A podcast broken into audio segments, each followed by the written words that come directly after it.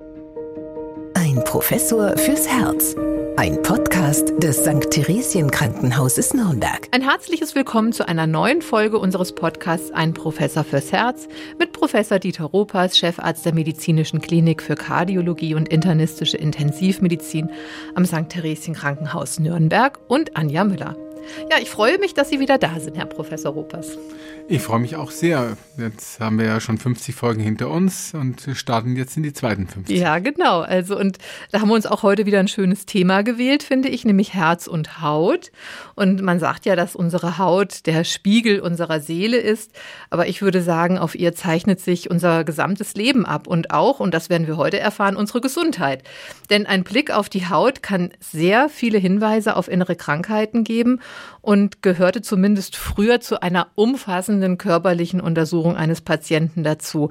Aber mir scheint, das ist so ein bisschen in den Hintergrund getreten. Oder wird das heute nicht mehr gelehrt oder angewendet, ähm, weil es dann vielleicht dann doch den einen oder anderen medizinischen Apparat gibt, den man lieber einsetzt? Also im, im Studium ist es tatsächlich schon so, dass, dass das eine zentrale Rolle spielt. Ähm, die Ausbildung ist ja auch in Deutschland sehr praktisch geworden, hat sich an, an angloamerikanischen Standards angepasst und es gibt eben diese Clinical Skills, also diese klinischen Fähigkeiten und da ist eben die Beurteilung der Haut ähm, als, ähm, ja, wie Sie sagen, Spiegel für das Vorhandensein innerer Erkrankungen schon ganz wichtig. Allerdings äh, in der Praxis dann, ja, ähm, spielt das dann tatsächlich nur noch eine nachgeordnete Rolle. Also äh, viele ärztliche Kolleginnen und Kollegen, die ähm, verlassen sich dann doch eher auf äh, bildgebende Verfahren und anderes Labortechniken, zum Beispiel, um eben innere Erkrankungen zu diagnostizieren. Und gerade die alten Recken, äh, die werden dann oft bewundert, wenn sie einen Patienten sehen und auf den ersten Blick denen dann zusagen, na, sie haben das und jenes. Und äh, da bin ich auch immer ganz überrascht, äh, selbst ich, äh, wo ich doch auch schon zum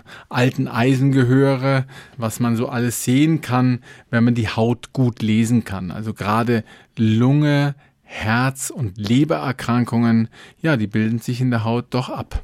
Ja, oder auch wenn man jetzt nicht Mediziner oder Medizinerin ist, so ein bisschen entwickelt man ja selber auch einen Blick äh, für das Gegenüber, zum Beispiel für die Farbe der Haut. Also was bedeutet es zum Beispiel, eine sehr blasse Haut zu haben? Eine blasse Haut kann Hinweis sein auf Blutarmut diese vornehme Blässe ist dann eben nichts Günstiges, sondern wenn eben Patienten chronisch bluten zum Beispiel oder Blutbildungsstörungen haben, die sind oft sehr blass ähm, oder auch mangelernährte Patienten sind sehr blass. Auch ähm, ein niedriger Blutdruck kann eben Zeichen für eine Blässe sein. Ähm, die Patienten sind dann zum Beispiel, wenn sie präkollaptisch sind, kurz vor eben ein äh, Ohnmachtsanfall, die sind ja dann blass. Das hat eigentlich wahrscheinlich auch schon jeder mal so ein bisschen miterlebt, äh, einhergehend mit Übelkeit, äh, ja, Schweißneigung vielleicht, dann können das, das blass werden durchaus ähm, einen dazu veranlassen, ja, sich hinzusetzen oder beim Gegenüber schon mal die Arme auszubreiten, weil er einen vielleicht äh, in die Arme fällt. Ja, oder was könnte zum Beispiel eine bläulich erscheinende Haut für Hinweise geben? Eine bläulich erscheinende Haut könnte auf einen Sauerstoffmangel im Blut hindeuten, also die sogenannte Zyanose. Das kommt ja auch vom Blauwerden als äh, möglicherweise als Hinweis für eine Lungenerkrankung oder als Hinweis für eine Herzerkrankung, wo eben die ähm, Fähigkeit der Lunge, ähm, das Blut mit Sauerstoff zu versorgen, also sauerstoffreiches Blut den Körper zur Verfügung zu stellen, entweder durch eine Lungenerkrankung oder durch die Herzerkrankung selbst äh, nicht mehr ausreicht. Also das ist auch ein, ein Hinweis, gerade wenn es zum Beispiel akut auftritt, sind das oft sehr eindrucksvolle äh, Formen. Es gibt auch bei der Lungenerkrankung der COPD, gibt es im Übrigen zwei verschiedene Formen. Äh, da unterscheiden wir den Pink Puffer. Also da haben Patienten, die sind abgemagert, sind irgendwie sehr eingeschränkt im Allgemeinzustand, haben aber noch eine relativ rosa Haut. Ja? Die unterscheidet mich von sogenannten Blue Bloater. Ähm, also die haben dann eher eine bläuliche Verfärbung der Haut, sind eher adipös also da gibt es diese beiden äh, verschiedenen Formen der COPD-Patienten und tatsächlich sind die sogenannten Blue Bloater, äh, die sind äh, von der Prognose her etwas besser dran als die Pink Puffers. Also Sie sehen schon, es gibt eigene Namen sogar äh, für Hautveränderungen, äh, die auf entsprechende Erkrankungen hindeuten. Und äh, da sollte man ja auch immer die Handinnenflächen zum Beispiel anschauen oder die Nagelbette. Genau, also die Handinnenflächen oder die Fußflächen, die können zum Beispiel, wenn sie gerötet sind, auf äh, Lebererkrankungen hindeuten. Das sind sogenannte Leberhautzeichen. Da gibt es eine ganze Menge, äh, die dann eben das Vorhandensein einer Leberzirrhose zum Beispiel kennzeichnen. Und bei den Nagelbetten, ja, auch das kann, äh, wenn sie weiß sind zum Beispiel, spricht man von Milchglasnägel ist auch ein Leberhautzeichen. Ähm, wenn sie so nach oben gewölbt sind, ähm, wie bei einem Urglas, dann spricht man auch von Urglasnägel und das ist häufig ein Zeichen für eine chronische Unterversorgung des Blutes mit Sauerstoff, also auch wieder eine Lungenerkrankung, denn äh, diese chronische Sauerstoffmangel führt zur ähm, Freisetzung von Wachstumshormonen im Bindegewebe. Dann wird mehr Kapillaren gebildet, mehr Bindegewebe, eben weil man versucht eben damit mehr ähm, Sauerstoff ja im Körper zu verteilen, indem man mehr Kapillaren bildet und das führt diese Ho Hochwölbung der, äh, des Nagels und deswegen hat man dann diese Urglasnägel. Also ein schwer ähm, erkrankter, lungenerkrankter Mensch, bei dem hat man eben häufig diese Urglasnägel als Symptom der Erkrankung. Ja, und ich kann mich erinnern, dass man auch früher beim Kinderarzt oder beim Hausarzt musste man ja immer die Zunge rausstrecken. Und was konnte man denn da an der Zunge sehen? Also das, das läuft einem jetzt ja nicht mehr so äh, oft über den Weg, dass die Zunge betrachtet wird. Ja, es gibt also Erkrankungen, die sich in der Zunge manifestieren. Ähm, also natürlich gibt es Infektionserkrankungen, die man an der Zunge sieht, Scharlach zum Beispiel, aber auch äh, Lebererkrankungen kann man an der Zunge erkennen. Eine Lackzunge zum Beispiel, wenn die Zunge dann so glatt ist, äh, ist ein Hinweis für eine Leberzirrhose. Und gerade bei den Kindern war es eben früher so, dass man auch geguckt hat, ob die Zunge sich vielleicht bläulich verfärbt. Denn hier unterscheidet man eben auch wieder diese Zyanose, diese ähm, ähm, Blaufärbung der Haut, wenn da unterscheidet man zwischen einer peripheren Zyanose und einer zentralen Zyanose. Die periphere Zyanose ähm, ist eben etwas, was ähm, für eine verstärkte Ausschöpfung von äh, oder Abschöpfung von Sauerstoff in der Peripherie ähm, hinweist. Also wenn zum Beispiel der Kreislauf nicht richtig funktioniert, ähm, dann das Blut nicht mehr so schnell zirkuliert, zum Beispiel im Schock, dann wird eben äh, mehr Sauerstoff in der Peripherie aus dem Blut abgeschöpft. Das färbt sich alles irgendwie blau und das kann man eben äh, zum Beispiel an Ohrläppchen sehen, die sind dann blau gefärbt. Wenn man die dann reibt, dann werden die wieder rot. Das ist die periphere Zyanose, eine zentrale Zyanose, wenn also die Sauerstoffsättigung des Blutes in der Lunge zum Beispiel gestört ist, spricht man von zentraler Zyanose. Da färben sich eben die Ohrläppchen dann nicht mehr rot, wenn man sie reibt und die Zunge ist dann eben blau.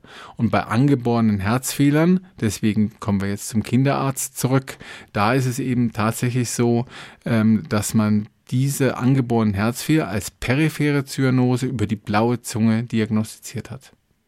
Ja, und äh, Stichwort Kinder, da ist es ja oft so, dass man nach, dass dann Neugeborene zum Beispiel auch nach der Geburt, da färbt sich die Haut gelb. Äh, das ist ja dann äh, auch ein Hinweis auf eine, äh, ja, auf eine innere Krankheit oder was ist, was passiert da in dem kleinen Körper? Das kann eben mal eine Unverträglichkeit sein von ähm, mütterlichem Blut und, ähm, und kindlichem Blut, wo dann, wo es dann eben zum übermäßigen Abbau von Blut kommt und dann eben zur Freisetzung dieser ähm, gelben Farbstoffe, den sogenannten Bilirubin, was man ja auch aus der Erwachsenenmedizin kennt.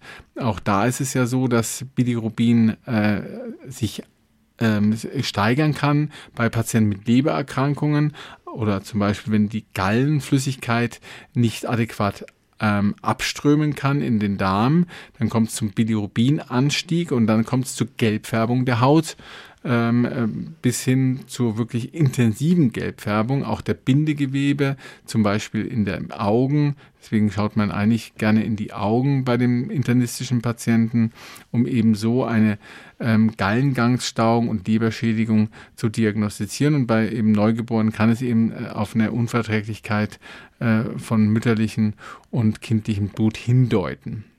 Und äh, da geben Sie mir schon das richtige Stichwort. Das haben wir ja auch schon mal in unserer Podcast-Folge über Herz und Augen aufgegriffen, dass äh, eben auch die Augen äh, sehr wohl Auskunft geben können über verschiedenste Erkrankungen, zum Beispiel auch über Stoffwechselerkrankungen. Und da haben wir ja schon über Xanthelasmen gesprochen. Ich finde, das ist ein sehr schönes Wort. Das gefällt mir sehr gut. Erklären Sie doch noch mal kurz, was das ist. Das sind Cholesterinablagerungen, insbesondere in den Augenwinkeln also in den inneren Augenwinkeln, an, in der Haut und den Nasenrücken hin. Ähm, und das sind eben Patienten, die eben eine Hypercholesterinämie haben, zu viel Cholesterin im Blut, da sammelt sich das dann äh, gerne mal eben in den Augenwinkeln als Xanthelasmen ab. Das ist sozusagen äh, pathognomisch, das heißt, die Patienten, die das haben, haben fast immer äh, deutlich erhöhte Cholesterinwerte. Ähm, es gibt auch im Auge selbst äh, manchmal so einen so einen Ring, so eine Ringbildung in der, äh, am Rand der, der durchsichtigen Schicht des Auges, der sogenannten Kornea. Das nennt man dann Arcus lipoides. Also das sind dann eben so ringförmige Einlagerungen von Fetten. Ähm, und auch das ist ein Hinweis auf ähm, eine zugrunde liegende Fettstoffwechselstörung. Also nicht nur die Haut anzuschauen, sondern auch in die Augen hineinzusehen, macht durchaus Sinn. Ähm, das gilt ja auch für die Spiegelung der, ähm, der Netzhaut. Früher sollte eigentlich jeder gute Internist einen Augenspiegel haben, über den man dann eben zum Beispiel auf Bluthochdruck, auf Zucker und eben auch auf Fettstoffwechselstörungen schließen konnte. Ja, aber es lohnt sich jetzt äh, nicht nur alleine so einen Blick auf die Augen zu werfen, sondern manchmal äh, ist es auch ganz gut, mal die Ohrmuschel anzuschauen. Warum das denn? Ja, es gibt Patienten mit Stoffwechselerkrankungen. Hier steht vor allen Dingen die Gicht im Vordergrund, wo sich eben äh, Harnsäurekristalle, sogenannte Urate, in, den, ähm, in der Haut ab äh, ansammeln und dann zu solchen sogenannten Tofi führen. Und die sind klassischerweise eben in den Ohrmuscheln zu finden.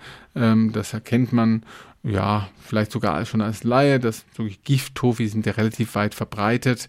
Und die Ohrmuscheln sind da ein ähm, Aspekt, natürlich die Fingergrundgelenke, die spielen eine Rolle, aber auch äh, Ellbogen ähm, zum Beispiel findet man solche Gifttofi verstärkt als Zeichen für eine vermehrte Harnsäure im Blut, die dann eben auch Gichtanfälle auslösen kann, wenn sich eben diese Harnsäure in Gelenken sammelt und dort eben eine Entzündungsreaktion auslöst, die extrem schmerzhaft ist. Also der Klassiker ist ja äh, die, das schmerzhafte Großzehengrundgelenk und da ist es tatsächlich so, dass Patienten nicht einmal ein, ähm, eine Decke tolerieren. Also wenn sie da auf die ähm, auf dieses Großzehengrundgelenk eine Bettdecke legen würden, dann würden sie das to nicht tolerieren, weil sie so schmerzhaft ist. Und das ist eben äh, die Ablagerung von von Harnsäurekristallen im Gelenk oder eben in der Haut dann als Tofi und nochmal, dann ist es die Ohrmuschel, die das anzeigt. Ja, und äh, was, wie muss ich mir das vorstellen? Was, was ist da drin in diesen Gichtperlen, wie man sie ja auch nennt? Das sind einfach ähm, Harnsäure Kristalle, wenn man so will. Ja, ähm, das ist eben diese Urate, ähm, die sich dann dort ähm, auch ähm, zeigen, wenn man das aufschneiden würde. Ja, dann wäre das so ein weißlich, äh, weißliches Zeug, was, was äh, eben diese Kristalle, diese Harnsäure-Kristalle sind aber doch wahrscheinlich schon auf den ersten Blick erkennbar. Ich habe jetzt auch äh, gelesen, dass die Haut auch natürlich auch Hinweise auf Organschäden geben kann und äh, da gibt es die Bauchklatze bei Männern. Ich wusste gar nicht, dass es auch eine Klatze am Bauch geben kann bei Männern. Die kenne ich ja nur am Kopf. Aber was hat es denn damit auf sich?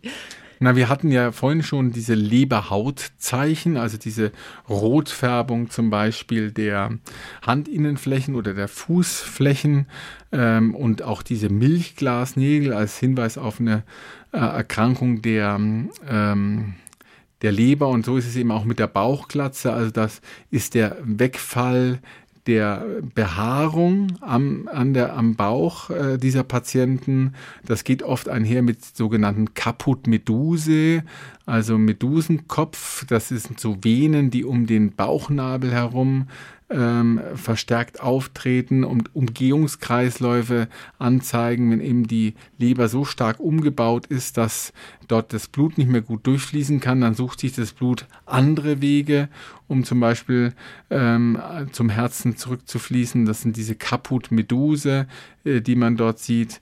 Ähm, also da ist ähm, eine ganze Menge möglich an Hauterkrankungen, auch solche Teleangiektasien, also so oberflächliche Gefäßsprossungen in, den in der Haut, im Gesicht, aber auch unterhalb äh, der, der Brust äh, können auftreten bei äh, Lebererkrankungen.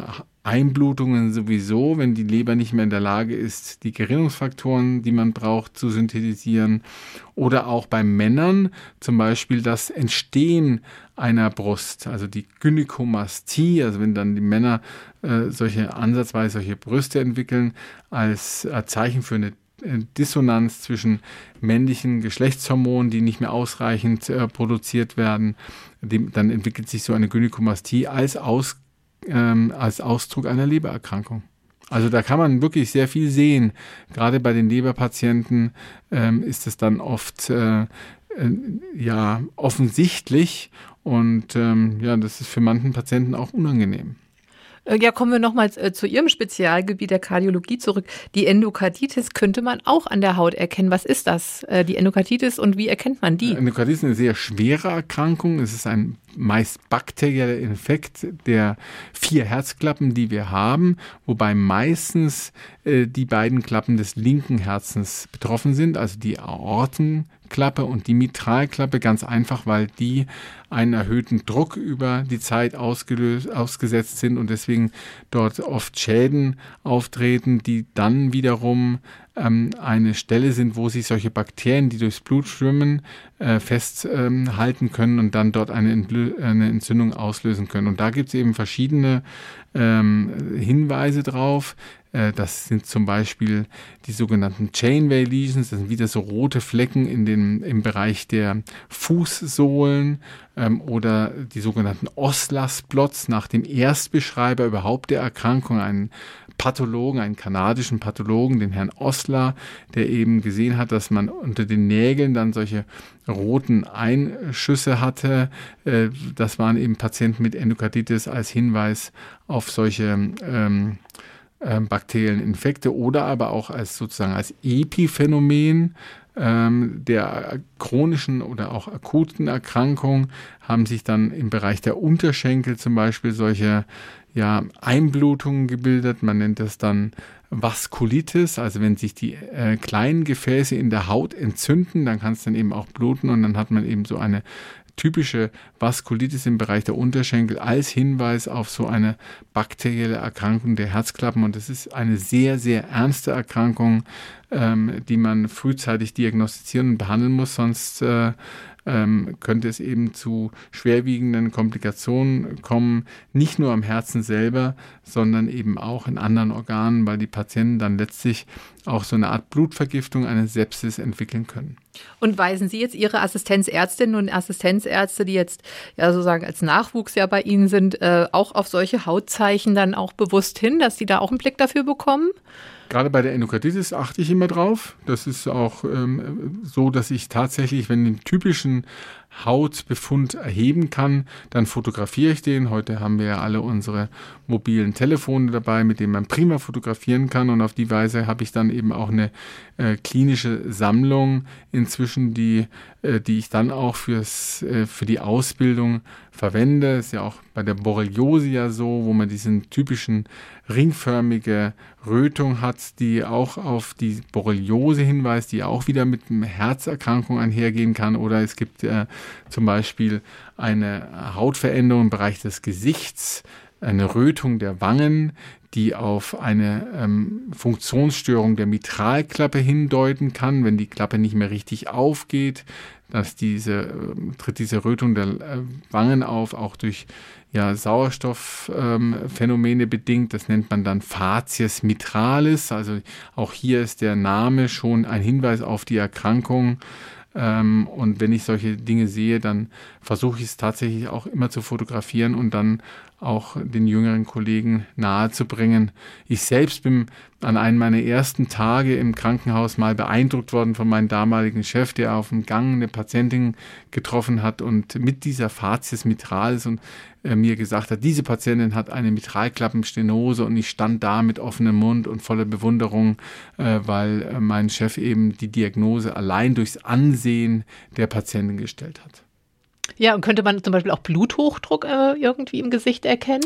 Patienten mit Bluthochdruck, das äh, wissen ja viele, haben einen, oft einen roten Kopf ähm, und wirken auch irgendwo erregt. Ja, ähm, und äh, das ist ja auch Zeichen für eine Bluthochdruckkrise, äh, wenn eben hier äh, diese Rotfärbung der Haut vielleicht mit Schweißneigung zusammen trifft, äh, das ist immer ein Hinweis für einen hohen Blutdruck, genauso wie äh, diese Blässe unter Umständen ein ähm, Hinweis ist für eben zu niedrigen Blutdruck.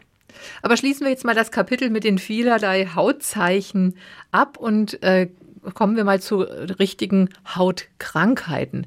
Also äh, ganz ähm, interessant finde ich, dass ja sehr viele Menschen unter Schuppenflechte leiden, aber dass da nicht bekannt ist, dass das eben auch Auswirkungen hat auf Herz und Kreislauf. Äh, wie ist denn da der Zusammenhang?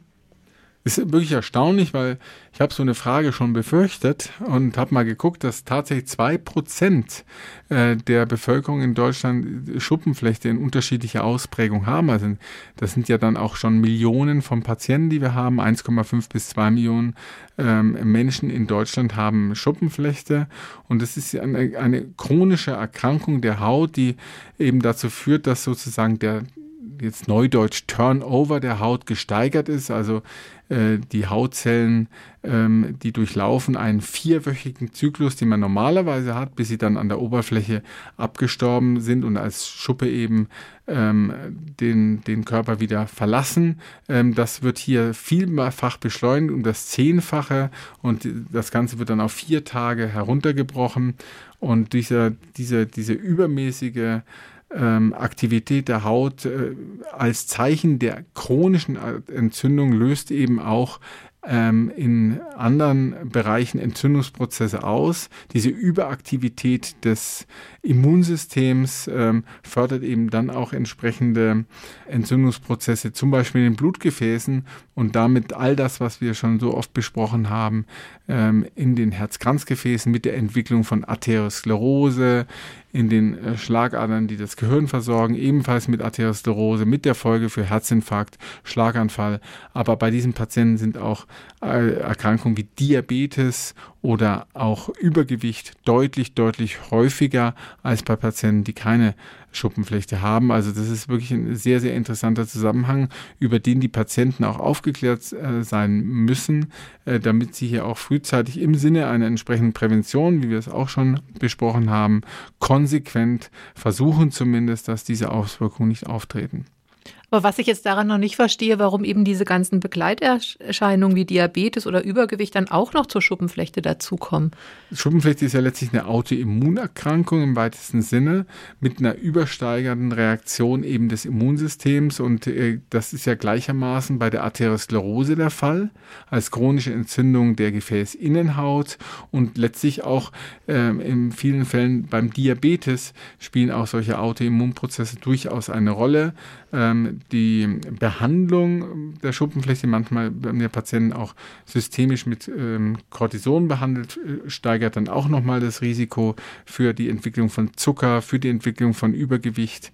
Also es ist nicht nur die Erkrankung selber, sondern auch die Behandlung, die dann zu solchen ähm, ausgeprägten ähm, kardiovaskulären Risikokonstellationen führt. Und deswegen haben Patienten mit Schuppenfläche ein zwei- bis dreifach erhöhtes Risiko, eben einen Herzinfarkt oder einen Schlaganfall zu entwickeln. Und äh, haben Sie den Eindruck, dass das bei, den, bei, bei Patientinnen mit Schuppenflechte auch so schon so bewusst ist, dass, dass da eben dieses erhöhte Risiko besteht? Offen gestanden nicht. Also selbst bei mir war das jetzt nicht so klar, bevor ich mich jetzt hier auf unseren Podcast vorbereitet habe.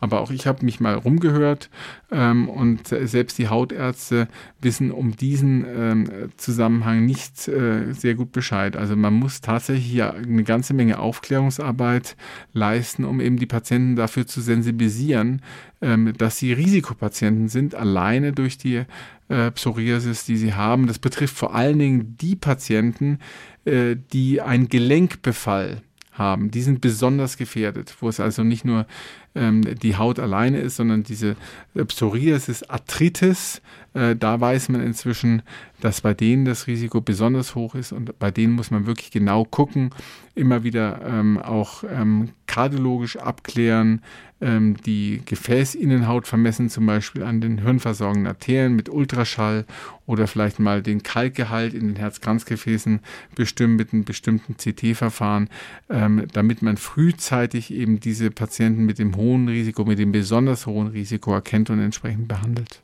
Ja, und gilt das, was Sie jetzt über die Schuppenflechte gesagt haben, auch äh, für die Neurodermitis? Das ist ja eine Krankheit, die vor allem im Kinder- und Jugendalter oft äh, gehäuft auftritt.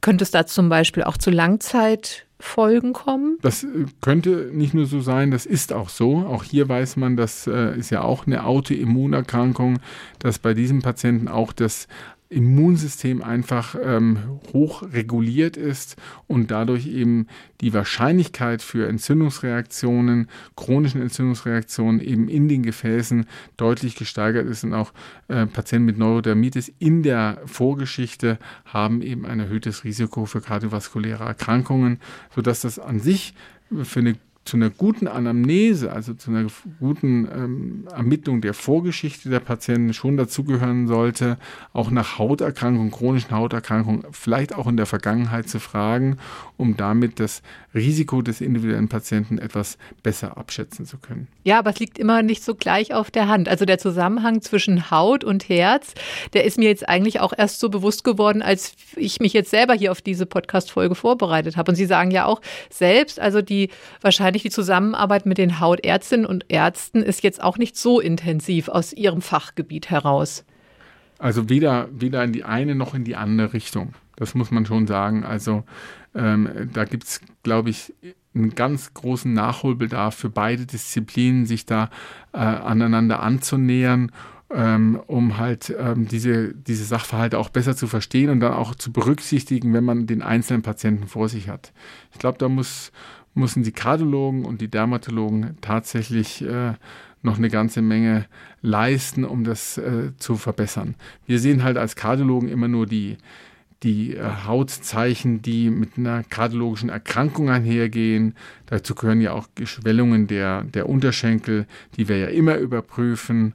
Ähm, auch chronische ähm, Einlagerungen von ja, von Pigmenten in den, in den Unterschenkeln als Hinweis auf eine chronische Schwäche, äh, Venenschwäche zum Beispiel, das schauen wir uns schon an, aber all die anderen Dinge, die wir schon, die wir jetzt in diesem Podcast besprochen haben, die bleiben irgendwie unberücksichtigt und deswegen glaube ich, ähm, sollten vielleicht auch viele Hautärzte diesen Podcast hören und natürlich Kardiologen. Ja, das hoffen wir doch, ja. Also zum Schluss noch ein Wort zu Medikamenten. Gibt es denn auch Medikamente, die Hautauffälligkeiten verursachen können? Also es gibt da auch wieder Antiarrhythmika, die äh, durchaus eine Rolle spielen, zum Beispiel das, das ähm, Amiodaron als sehr potentes Antiarrhythmikum, was vielen Patienten hilft, zum Beispiel bei Vorhofflimmern. Äh, das führt aber auch dazu oder kann dazu führen, dass man eine erhöhte Lichtempfindlichkeit hat, die unter Umständen sehr unangenehm sein kann. Also das muss man muss man wissen. Also, und dann ist es natürlich auch so, dass bei der Behandlung bestimmter Erkrankungen, zum Beispiel Bluthochdruck oder Herzerkrankungen, vorbestehende Hauterkrankungen sich verschlechtern können. Ähm, und hier ist vor allen Dingen die Beta-Blocker-Therapie zu nennen und die Psoriasis. Ähm, also das ist ein Zusammenhang, ähm, das wissen die Patienten auch, deswegen äh, wird man einen Psoriasis-Patienten kaum dazu bringen, einen Beta-Blocker einzunehmen, weil sich die Hauterkrankung darunter verschlechtert. Ja, vielen Dank, Herr Professor Rubers. Also nach dieser Podcast-Folge werden wir sicherlich alle mal unsere Haut ganz besonders aufmerksam betrachten. Und wir sollten ja auch nicht vergessen, dass wir unsere Haut auch schützen können, indem wir sie nicht unnötig zum Beispiel der Sonne aussetzen, nicht rauchen, nur in Maßen Alkohol trinken und auch schlechte Ernährung vermeiden. Denn wenn ich jetzt Sie richtig verstanden habe, und das haben wir ja immer, immer mal wieder auch in unseren Podcast-Folgen angesprochen, entzündliche Prozesse im Körper sind immer was ganz Verschlechtes. Ja, weil die, das Entzündungssystem ist ja etwas, was alles, alle Organe im Körper betrifft. Und immer dann, wenn man eine chronische Entzündung hat, dann ist eben das ganze System hochreguliert und dann ähm, betrifft es eben auch die Gefäße, Und das führt dann zu, zu diesen dramatischen Folgen wie Schlaganfall, wie Herzinfarkt. Und äh, das muss man eben versuchen zu vermeiden. Dazu gilt es eben, die Erkrankung zu erkennen, entsprechend einzuwirken, zu behandeln, äh, das System einfach runterzufahren und zu beruhigen. Ja, und vielleicht haben auch Sie ein Thema oder eine Frage an unseren Professor fürs Herz. Dann schreiben Sie doch bitte an herzzentrum.theresien-krankenhaus.de. Und natürlich freuen wir uns, wenn Sie auch das nächste Mal wieder bei uns dabei sind. Bis dahin, bleiben Sie gesund. Auf jeden Fall. Alles Gute. Ein Professor fürs Herz. Ein Podcast des St. Theresien Krankenhauses Nürnberg.